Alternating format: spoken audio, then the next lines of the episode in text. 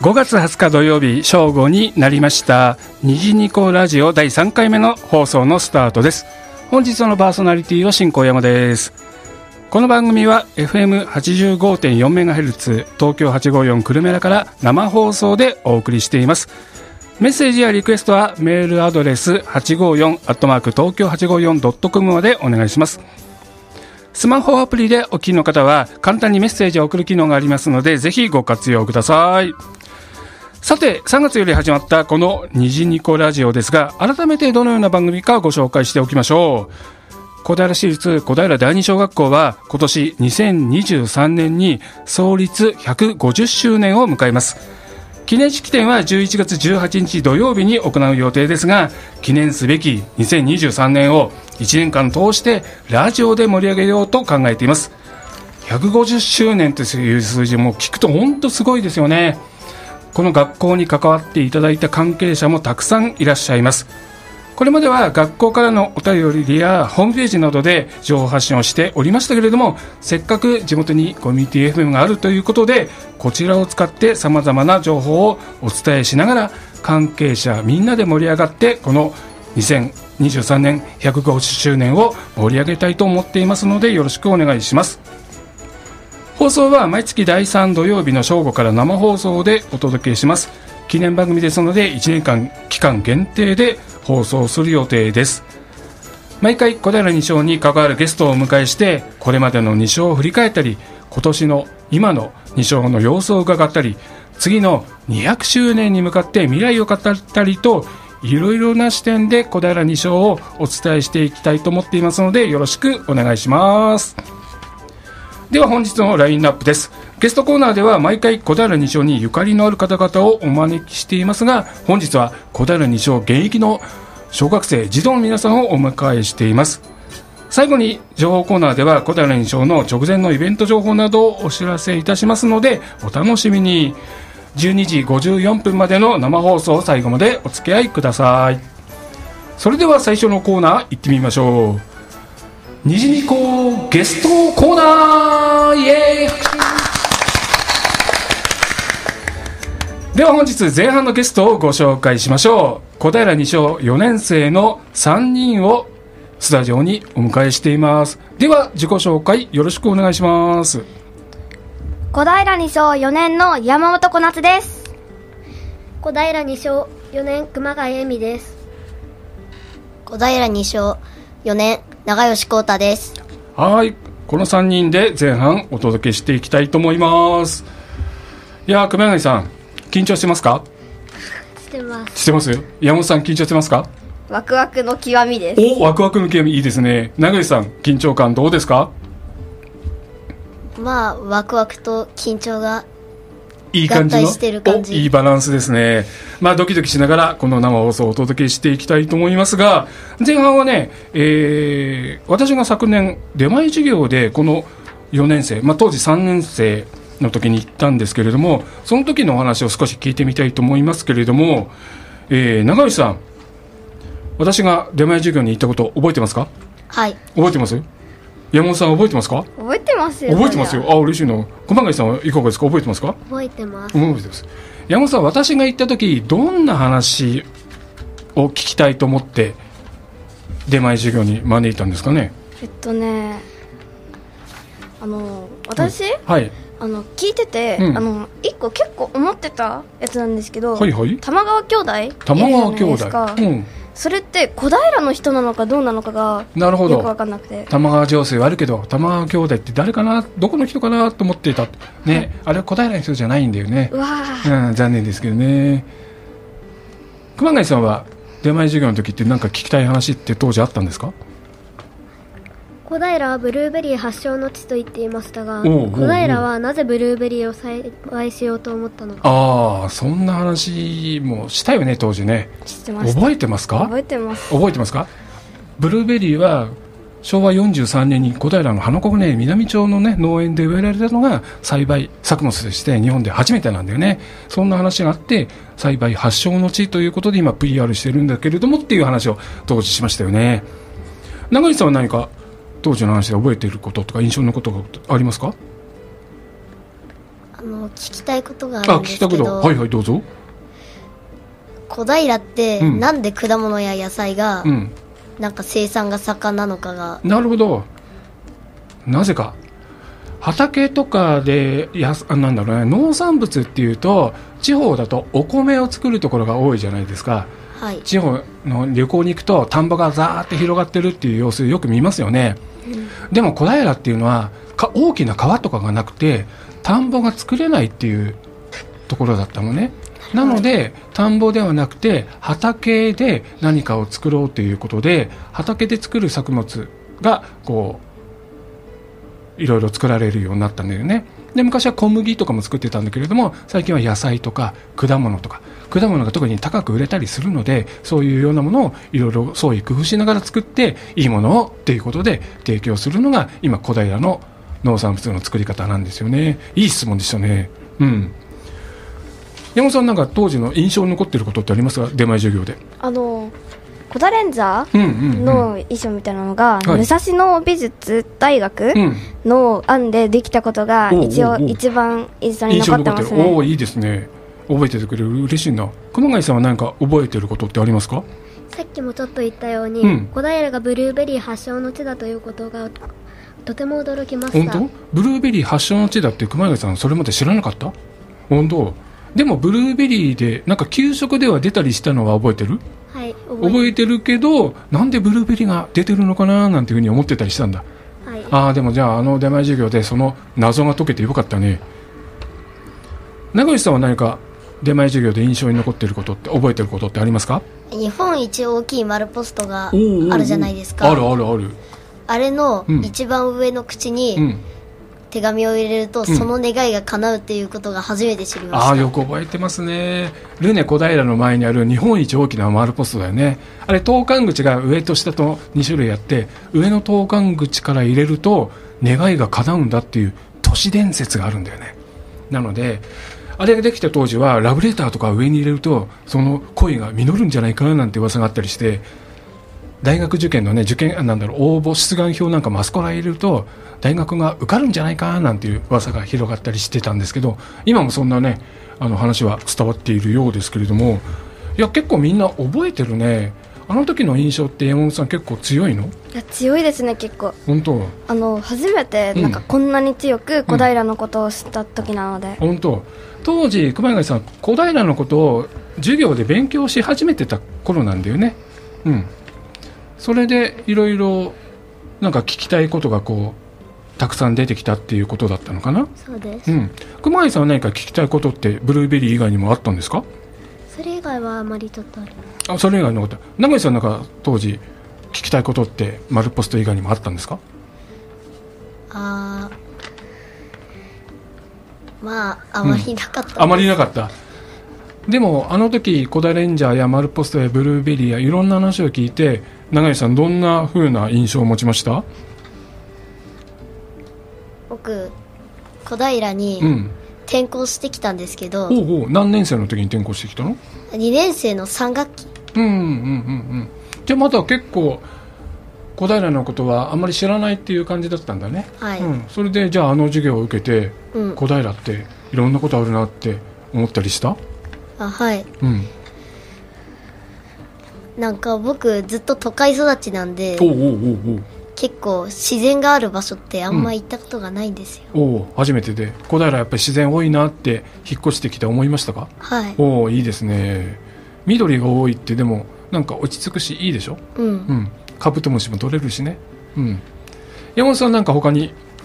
印象に残ってることってありますかコダレンジャー以外でコダレンジャー以外で印象に残ってることうんなんだろうなまあ、うん結構いろんなこと話してくれたから、うんまあなんだろうなって思ってた こと大体言ってくれたので、まあ、本当そんなないですねああそれはよかったでそういう聞いたことが次に学習発表会につながっていくんですよね学習発表会では熊谷さんは担当したのは何ですか子供の役をやりました子供の役多いですね山本さんはどんなことを担当したんですかあの効率化っていう名前うんの悪役のボスをやりました、悪役のボス怖いね名越さんは何をやったんですか子供に小平のことを教える小平博士役をやりああまーし小た。平博士役、うん、いあいましたね実は私もねこっそり学習発表会見に行ってたんですけどもめちゃめちゃ楽しかったんですよね学習発表会ではその出前授業とかで聞いたことってうまく山野さん生かされた感じでしたか多分生かされてると思いますうよ、ん、うん、長井さんはうまく生かされてたと思いますあ、はい。熊谷さんどうですか生かされてたと思本い当ます熊谷さんあの学習発表会で工夫したことっていうのは何かありますか大きな声を出したり細かい動きをつけますおおやっぱり大きな声でやるやらないとね見てる人に伝わらないからねそれって結構難しかった結構難しかったです普段そんなに大きな声を出すことってないでしょないですじゃあ学習発表会で初めてしかも人前で大きを大きな声を出す大きな動作をするってやってみてどうでしたちょっと緊張したけど楽しかった、恥ずかしくなかったちょっと恥ずかしあちょっと恥ずかしかったでもやってよかった感じ、ああよかったですね山本さんなんか工夫したことってありますか学習発表会であのもちろん悪役なので、うんうんうん歩き方なんか悪役ってなんか肩でなんか風を切って歩いてる感じもするしなるほどなんかあの喋り方もなんうんか普通の人よりなんか悪役っぽい、なんだろう悪そうな喋り方してまなするほどねじゃあその悪そうな歩き方とか喋りって結構テレビなど見て研究したりしたのいやーそんなしてないかもです本当なんかあの前に、うんなんかちょっとなんかヤンキーっぽいのを見たぐらいです ねそのヤンキーっぽさをじゃあその悪役の中で出してみたんだまあちあょっ本当とはな評判はどうでした評判結構良かった本当です悪役っぽく悪そうに見えたってみんな言ってくれたああそれは良かったですねナゲさんは何か工夫したことありますか各種発表会でやっぱ、うん子供たちに教える小平博士役なのでおうおうおうお声が大きくないと届かないなんるですほどよなるほどだからもう声をうん全力で大きくしておう素早くしたって移動するようになるほどしました普段あれだけの大きな声を出すことって永井さんあんまりないでしょないですじゃあ難しかった結構あーうんまあ難しかった難でしすかったそうねスッと自然にできた感じあんまり自然にはできないじゃあ一生懸命大きな声を出そうって振り絞って出したんだ、うんいや私も見てましたけどなんか後ろの方までね大きな声聞こえてましたけどねその学習発表会やりきったああれ物語を作るのって山本さん結構大変だったのえ物語はあの、うん先生が考えてくれて本当それの台本を私たちは、あのうん見て覚えてん頑張ってるっていう感じなでるす、ほどじゃあその台本を見ながら熊谷さんなんか自分なりの工夫とかをこう入れたって感じなんだはいうん、みんなのアイデアもあの台本の中でいろいろ散りばめられてたりしたの長吉さんあー少ししてたりしたとう思いまんすじゃあ長吉オリジナルだったりとか山本オリジナルだったりとか熊谷オリジナルがうまくこう出てた感じなんだね熊谷さん多分そうです本当やってみた感想は熊谷さんどうですか終わってみて緊張したけどやってよかったなってあ思い本ま当すどのあたりが良かったなと思いましたかあまり普段そういう人前に出ることをやらないので、うんとてもうんいうんい経験になったなと思って、おーいいですね山本さん終わってみての感想何かありますかあの練習とかの時は、うんうわあめっちゃ長いこんな覚えれるかなって感じだったんです けど、もう本番になったら、ううんわなんでこんな短いんだろうっていう感じでしたあっという間だったんだやっぱりセリフを覚えるのとかって大変だから長いなーって感じるよねでもそれがあっという間に終わっちゃったんだはいああそうかセリフを覚えるのって長井さんも結構大変でしたかセリフ覚あはいでえうん学習発表会3年生の頃初めてなんですよおうおうおうおうそしておうおうもうなんか劇とかもうんあまりやったことないので、なるほどちょっと緊張が楽しさより勝ってましたああ緊張の方が大きかったんだそうなんだよねみんなの世代ってコロナで学習発表会が開けなかったんだよねで3年生になって初めて経験した学習発表会ということで本来ならね12年の頃に3年生の見てたりしたらああこういうことやるんだなって分かったと思うんだけどじゃあいきなりだったんであの長編の劇じゃあ永井さん結構大変だったねはい大変でした本当ごめんなさい練習の感じはどうだったの練習難しかったですけど難しかった、うんセリフは短いので意外と簡単に覚えられました本当でも自分だけじゃなくて相手とのこうやり取りとかもあるでしょあまりないですあんまりなかったのそっかそっかでもそういう出番をどこでとかいろいろ段取りとか大変だったんだよねきっとね、はいうん、山本さんはあの長い長い歴どうでしたでも結構簡単でした簡単でした簡単ですおお余裕だね余裕でした、それは良かったでもみんな、ね、楽勝って感じだったの学習発表会まあ見ててねなんかねみんな楽しそうだったんだよね中西さん楽しかったはい本当さっきの緊張感の方が勝ってたけどでもやってみてやっぱり楽しかったんだはいああよかったな熊谷さんも楽しかったですかはい他の人のパートなんかも見てても楽しかったはい、とうてんも楽しかった、ああいいですね熊谷さんどんなところが自分以外のところが印象に残ってますかあのうんナレーターの人がおうおうおうとても大きな声で聞きやすかったのでいいなってああいいですね声が大きいって聞きやすいっていうの大事ですよね山本さんは自分以外のところでは何か印象に残っているよかったなと思うところってありますかあの主役のコダレンジャーの人たちの、うんなんか登場の時になんかダダダダダって走ってきたりするとところとか、うんくるって振り向いたりするところとかあったんですけど、うんうんそれすっごいかっこいいなって思いました本当じゃあコダレンジャーのメンバー結構練習してたんだね長井さんなんか他に印象残ってることってありますか自分以外のところで僕もうんコダレンジャーなんですけど、おうおうおうやっぱコダレンジャーってうん主役だから一番セリフが多いんですよ、うんうんだから見ててセリフとか、うん振り付けとか覚えるの大変そうだなうとんなるほどかっこよかったよねかっこいいなって思いましたなるほどところがコダレンジャー本物のコダレンジャーって3人しかいないんだよねはい、はい3人って長井さん誰と誰と誰か知ってるマルポストレッドとマルポストレッドとグリーンロードグリーンとグリーンロードグリーンとブルーベリーパップブルーベリーパープルなのに2勝のあの時の学習発表会ではなんか人数が多かった気がするんですけど山本さんはい、あれは2勝オリジナルで人数が多くなったんですかねそうですあれは熊谷さんみんなの意見で多くなったの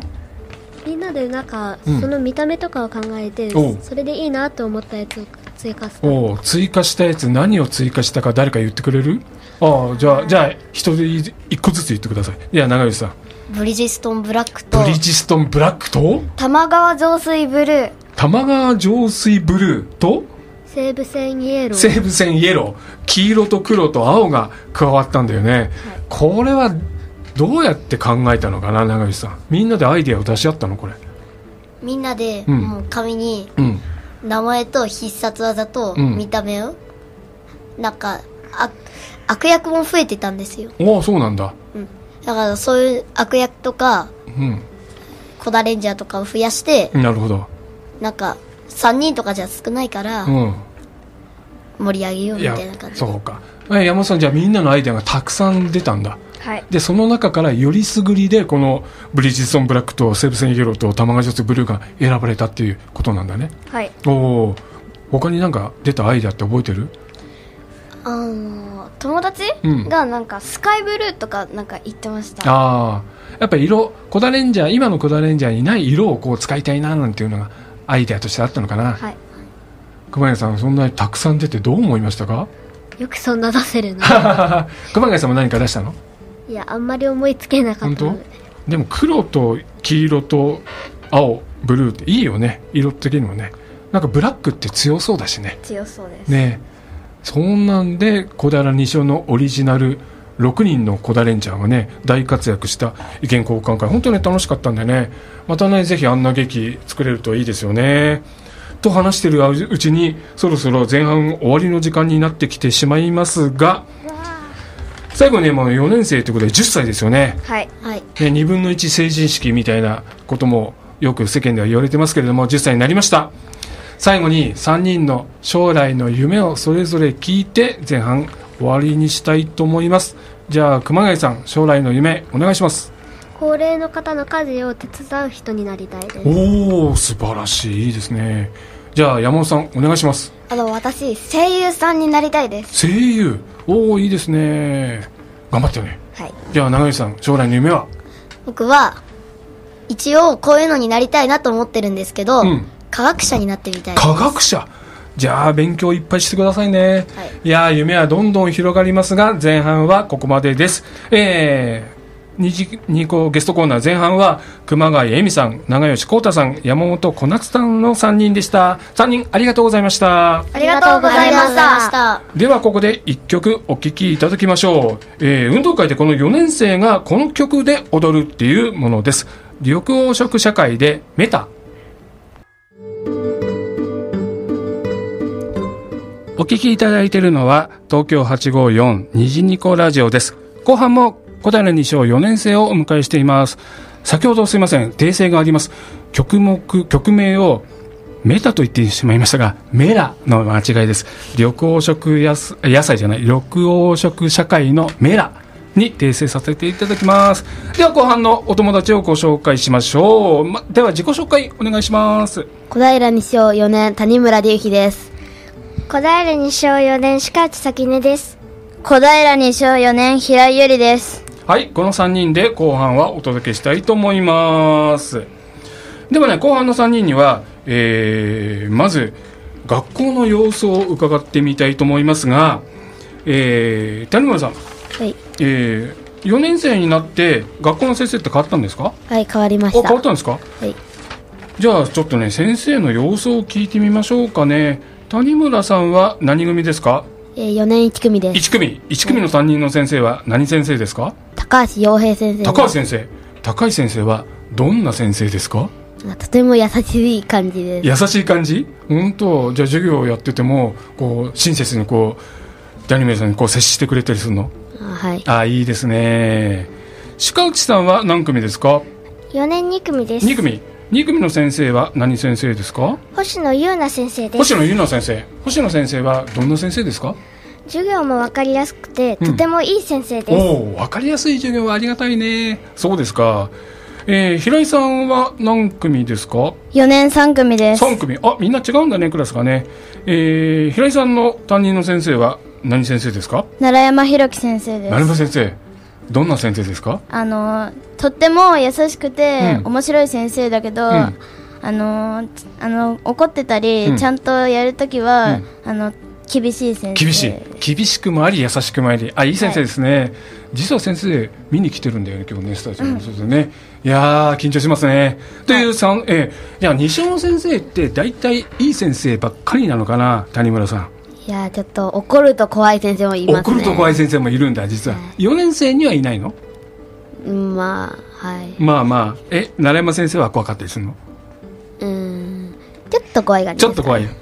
えー、鹿内さん西尾の先生どうですかえっと、私の担任の星野先生は、うん 宿題を何度か忘れると怒られてる人をよく見 ます。それは忘れる方が悪いもんねしょうがないね、平井さん他になんかいい先生だなって思う方っていますえーっと、うんあの4年生の先生とかも、うん優しい先生いるんですけど、うんうんうんあのまあなんて言うんだろうねあのあの小平西小はのい先生は全員優しくて、おうあのいじめとかにあってもすぐ相談に乗ってくれるし、へえそれになんかなんか話すのもうまいから、うんこういう出来事があった時うも、んあのなんかし話しかけやすいっていう本か当じゃあ心強い先生ばっかりなんだねいやいい学校ですね谷村さんはいねえじゃあ校長先生の話も聞いてみようかな、谷村さん校長先生どんな先生ですか、校長先生ははいなんだろうな、なんかうんちょっと優しそうな感じで優しそうな感じ優しそう。鹿内さんどうですか校長先生校長先生は優しいし、うんあの周りもとっても見てくれるのおでーとってもいい先生ですああありがたいね平井さんどうですか校長先生校長先生は、あのとても優しい先生で、うんあのなんか全校長会とかでいろんな言葉を教えてくれるんおですよね、ー本当あいいですねなんか学校の二小の雰囲気の良さが伝わってくる感じがしますねとてもいい学校だということが聞いてる方もねあの分かったかなと思いますがさてさてじゃあちょっと話を進めてですね今度6月に運動会があるんですよね谷村さんはい4年生は運動会どんな種目やるんですかえー、80メートル走とダンスをやります、 80メートル走とダンス山本さんダンスは何の曲で踊るんでしたっけとダンスはあ、山ちゃん、め鹿内さん、ごめんなさい。うん。ダンスはさっき流れたメラメラで。メラで踊りますおお。80メートル走とダンスだけですか、平井さん。はい、うんそうですねでも、んあの4年生になってかうんら応援団もできるようになったんですよねおおで私今応援団なんですよお応援団も入ってるんだ応援団はまた大きな声を出したりするから大変でしょうんそうですねでも楽しい、楽しみ応援するのって楽しいよね谷村さんもうダンスの練習は結構進んでるんですかはいもう振り付け覚えた覚えました本当鹿内さんもさっきね少し踊ってたけども振り付けバッチリですかいやバッチリというほどではないけど、うんあの最初の方はゆっくり教えてくれたんですけどおうおうおうおう後の方があんまりできないですねうん平井さんは運動会でダンスをやるの初めてそうですね、うん初めてだからちょっと緊張して緊張してる、おーみんな緊張してる感じなのかな谷村さんはい多分そうだと思いますうんと僕も緊張してますでもああいう大人数でダンス合わせるのってしかしさん難しいでしょまあみんなで、うんあのやるのは難しいけど一人で考えると簡単なんですよね、ああなるダほどンスがそこは難しいところですねなるほど合わせるの難しいよね平井さん他に運動会全体で何か楽しみなことってありますかまああのメラ踊ることなんですけど、うんうんあのメラってダンスだから、うんあのみんなで、まあまあ、テーマがヒールだから、うん協力し合って、まあ、踊るのもそうだけど、はいあのそうですねあのまあヒーローだからやっぱりなんかダンスは、あのヒーローっぽくなんかかっこよくああかっこよくねいいですねしかしさんはあの運動会でなんか楽しみこれ楽しみだってことありますか私はあのリレー戦、うんがリレーうん、うん、あの選手が決まってて、うん私は選手の補欠っていう、はいはいあの怪我をした場合の,、うんあの代わりみたいな人なんですけど、うん私は、まあ、補欠であのやるかもしれないけど見るのも楽しみですねなるほどリレーって迫力あるしね見るの楽しいよね谷村さんなんか運動会で楽しみにしてることありますかえー、とですね、うん運動会だと、うんやっぱなんか1年生とかの走ってるところとかなんか可愛いなーって感じですねあーもうなんか4年生になると大人になった感じですね、は1年生が可愛いなーなんてそんな視点で見れちゃうんだね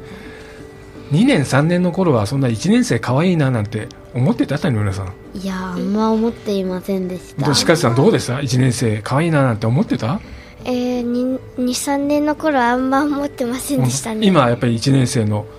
走ってるのを見ると可愛いと感じる、うん可愛いですねああ平井さんもそうですかそうですねあの、あのすっき23年の頃も1年生可愛いって思ってたんですけど、うんなんだろうね今とはちょっと違う感じがおーしましたねやっぱり大人になったなっていうか成長したなっていうことをそこで谷村さん感じていたりするわけだはいいいですね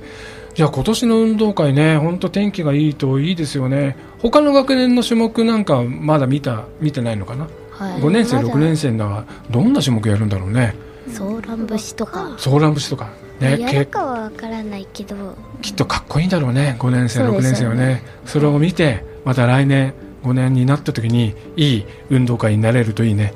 はいでもまずは今年はメタを頑張るメラですメラメラだまた間違っち ゃったメラを頑張るっていうことだね、はいうんはいじゃあ本当ね振り付け間違えないように一生懸命覚えて頑張ってくださいっていう感じですが6月10日にね運動会があるそうですで運動会以外にもねこの番組も始まったきっかけでもあるんですけれども小平二章150周年を迎えるということなんですが平井さんこの150周年って聞いてまずどんな印象を持ちましたかえー、そうですね150っていう数字がもう驚きですうんごいですね、ちょっと想像つかないよね150って、はいみんなまだ10年ぐらいしか生きてないのに ね150ですよ鹿内さんどうですかこの150周年って聞いた時150周年って聞いた時も驚いて驚いてすごいすごいってもうすごいすごい頭でそれが回ってそれがぐるぐる回っちゃったんだすごいすごいって谷村さんどうでしたこの150周年って聞いた時 えー僕3年生に、うんあれここに小平に引っ越してきたんですよあ本当はい引っ越したばっかりだねうんはい、それで、うんうんなんかあの、なんか何周年だろうなって思ってたんですよ。うんそしたら、来年150周年っていう旗みたいなやつうんうんうんが飾ってあったから、え、もう150周年なのって思いました。すごいよねじゃあ4年生の中でもその150周年ってちょっと気持ち的に平井さん盛り上がっているのかしらあーそうですね盛り上がってますねあの150周年でいろんな行事があるので、うんうんあの盛り上がってはいあま本す当しかしさんやっぱり盛り上がってる感じですかやっぱりみんな盛り上がってるし自分もなんかすごい楽しみな感じですねだってそういう時にその学校にいないと150周年祝えないじゃない、だからね谷村さんなんかいいラッキーだよねはい、そうです、ね。いい時引っ越してきたね小平にはい。ねちょっとずれてたらだって150周年祝えないもんね150ってなんかキリがいいじゃないだからいい時に今みんなね2章に通ってるよねで今先ほどなんかたくさんのイベントあるっていうふうに浦田さん教えてくれましたけれども例えばどんなイベントがあるんですか、まああの終わっちゃったんですけど、んまあバザーとかもありましたねバザーおーバザーみんな行ったはまい、行きまずし行きまた。した本当天海さんバザー行った、い何か楽しかったえーなんか、うんバスケのやつとかは、なんか、バスケットゴールうにんなんかボールを入れるとか、おそういうゲームもあったんだ、はいああいいですねしかしさんなんかバザー楽しかったですかえっとに西尾のよさこいをやってるんですけど、はいはいそはういオープニングを踊るんですけど、うんオープニングを踊ったのがとっても楽しかったですああそれは良かったですねたくさんの人に見てもらってね嬉しいよねそんなバザーの報告ねまた後ほども聞きますけれども他にもしかしさんなんかイベントあるんですか150周年記念イベントはい、航空写真を撮ったりするみたいですよ航空写真航空写真初めてです初めてそうだね僕もね在校してる時に何十周年だったかな撮ったんだけどその頃はね飛行機から撮ったんだけど最近ねドローンで撮るんだよねうん、ドローンかっこいいですよ、かっこいいよねどんな写真になるのかね楽しみですねはい谷村さん他にもなんかイベントってあるんですかあなんかイベントじゃないですけど、うん新しいキャラクターの、うんにじにこちゃんっていうキャラクターができました。にじにこちゃんっていうキャラクターえこれは二小の子供たちが考えてくれたのかなはい。はいおー前の6年生でしたっけ、うんまあもう中学生なんですけど、うんうんうんその女の子が考えてくれたんおじゃなかー平井さんにじにこちゃん見た見ましたあのすごい可愛いなって可愛いんだえー、そのキャラクターって谷村さんいろんなところで活用されてるのはい、そうですね。なんうかん校長室うんの前にもなんか書いたやつがか飾ってますし、うんあとブービじルルルルービックキューブルービックキューブで、なんか、あれ、はめ込んだにじにこちゃんっていうのが、えーそんなのもあルるんーだビックキューブアートですね、えー、ルービックキューブハートえーそんなのもあるんだえー、しかもさんにじにこちゃん好きにじにこちゃんかわいいですね可愛いんだじゃあこれからどんどんそれ押していかないといけないねおーいいですねなんかキャラクターができたり航空写真撮ったりなんかイベントバザーやったり他にもなんかイベントって平井さんあるんですかえーっと、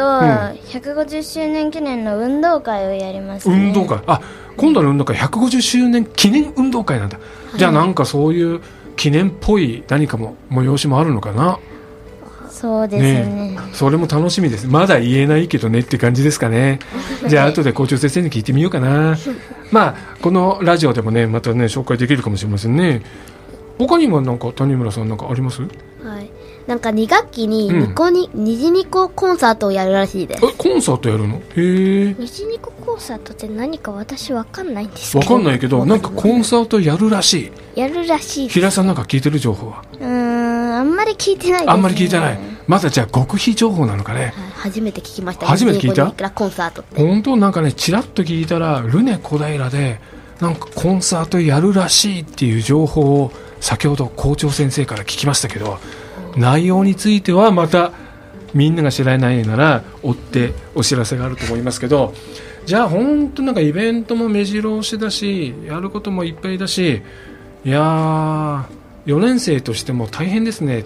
谷村さんはい、大変です。ねえでもしかりさん楽しみがいろいろあっていいねいいですねもう楽しみでワクワクしてますワクワクするよね、まあ、それがあったおかげで平井さんこのラジオ番組にも出れるわけですからねそうですねそうだそうだみんなラジオとか出るのって初めてですかね谷村さんえーテレビなら出たことありおかまっすこいいなテレビならありますけどってなんか芸能人みたいですね近瀬さんこういうラジオ出るの初めてですか、うん、こういうラジオ出るの、うんは初めてですおね。お平井さんこのスタジオに入ってみての印象って何かありますかねそうですねなんかすごいマイクとかもたくさんあって、うんあのなんかすごいなんか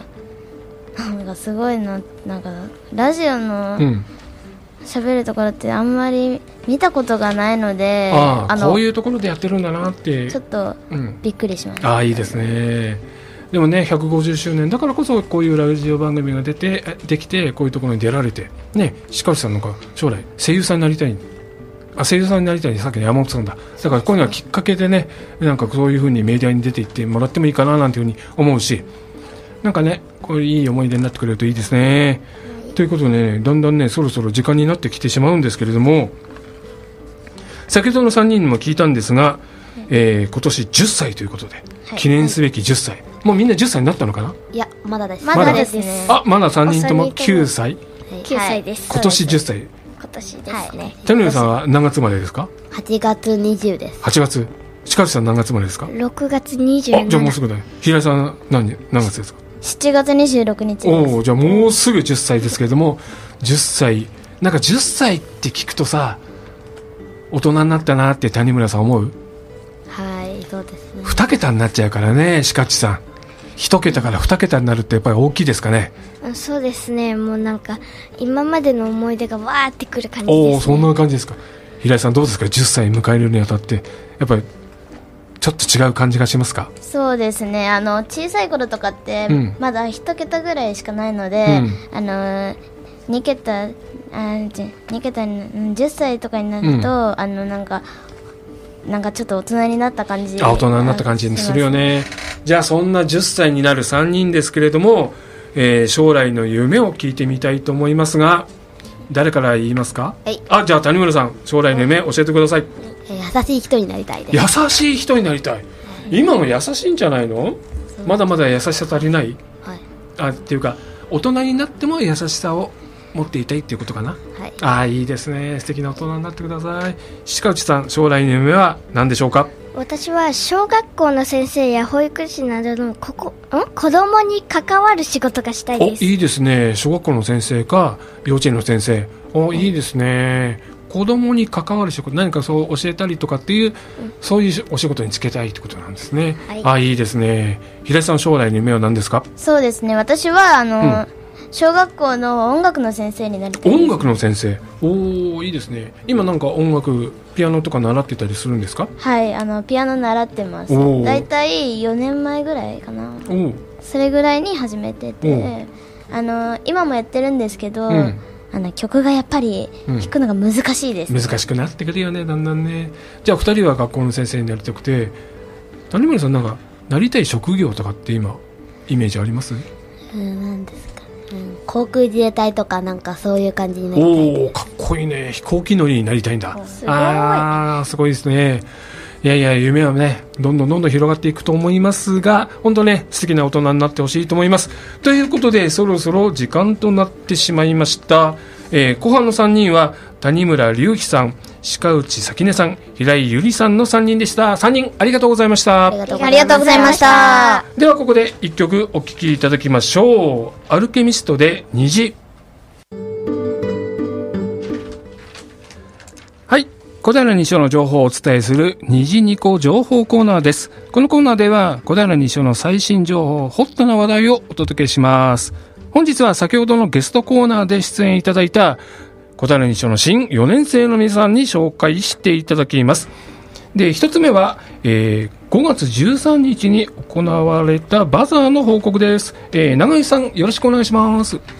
5月13日のバザーフリーマーケットにおいでくださった方ありがとうございました400人以上の方がご来場されました、お団子やお弁当など早くに完売となり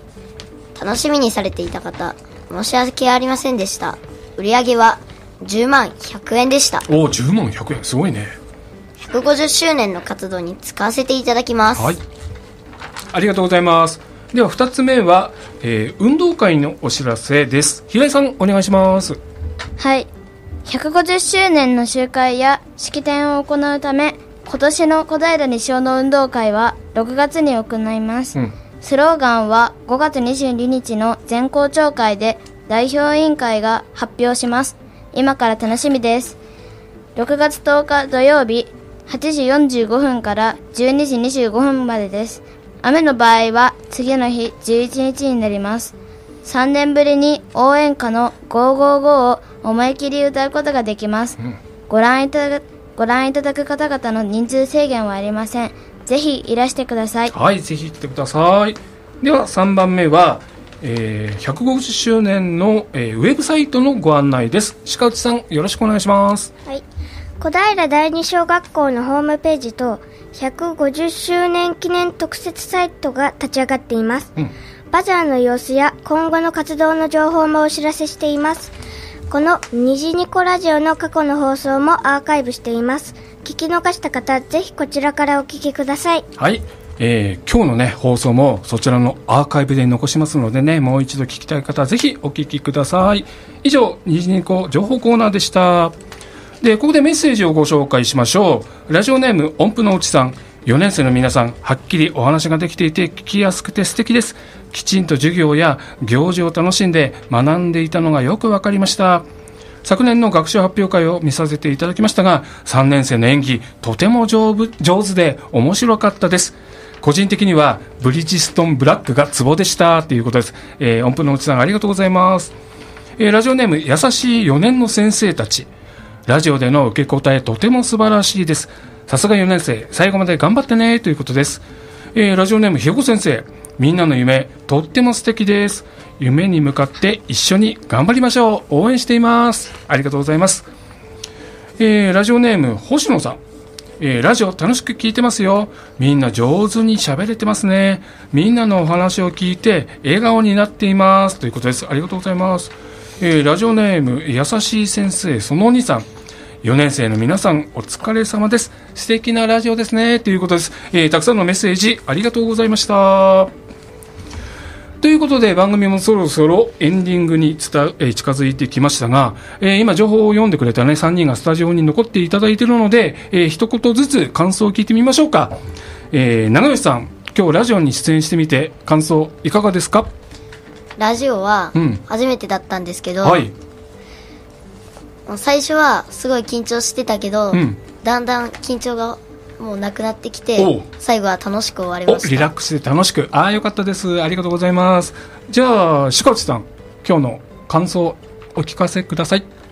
はいなんか高山さんが言っていたように、もう楽しくて、うんもうリラックスしながらあっという間に時間が過ぎていきましたねあっという間でしょ、はいねえ打ち合わせの時3回深呼吸したら終わるぐらいだよって話したけどそんな感じだよね、はいあっという間の15分でしたね平井さんも今日の感想を聞かせていただいていいですかはい、えーはい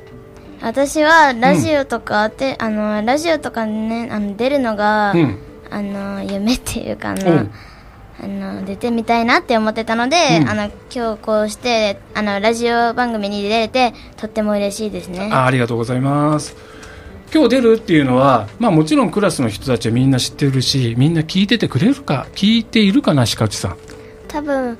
あ4年生のみんなは、あのラジオでさ出たい人ってみんななんか先生が、うんあの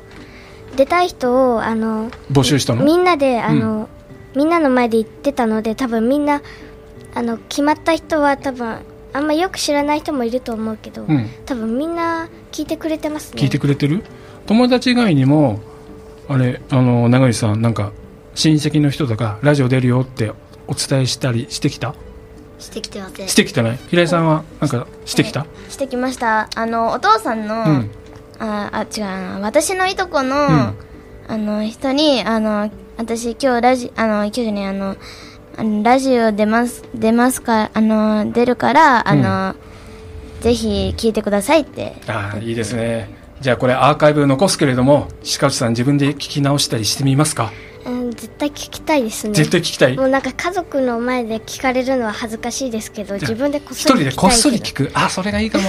私もね聞き返すの恥ずかしいんだよね長井さんは聞き返してみますかあはい本当平井さんも聞き返してみますかそうですねねでも親がいないと私聞き返せないからおうこっそり聞くのは無理なんですそうよかそうかじゃあお友達とこっそり聞くのもいいかもねまあでもぜひ聞き返してみてくださいとってもね素敵なお話をたくさんきあのお聞かせいただいた1時間でしたありがとうございました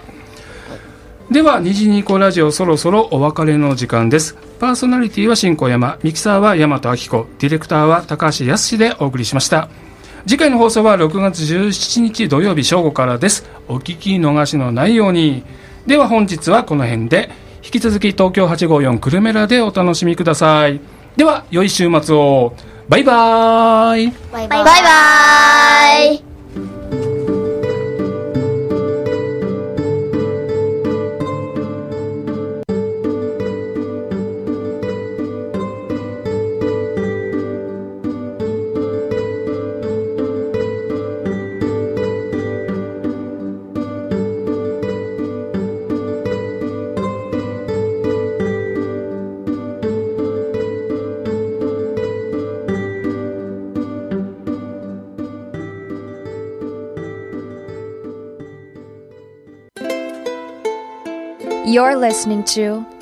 85.4 FM Tokyo Hachigoyon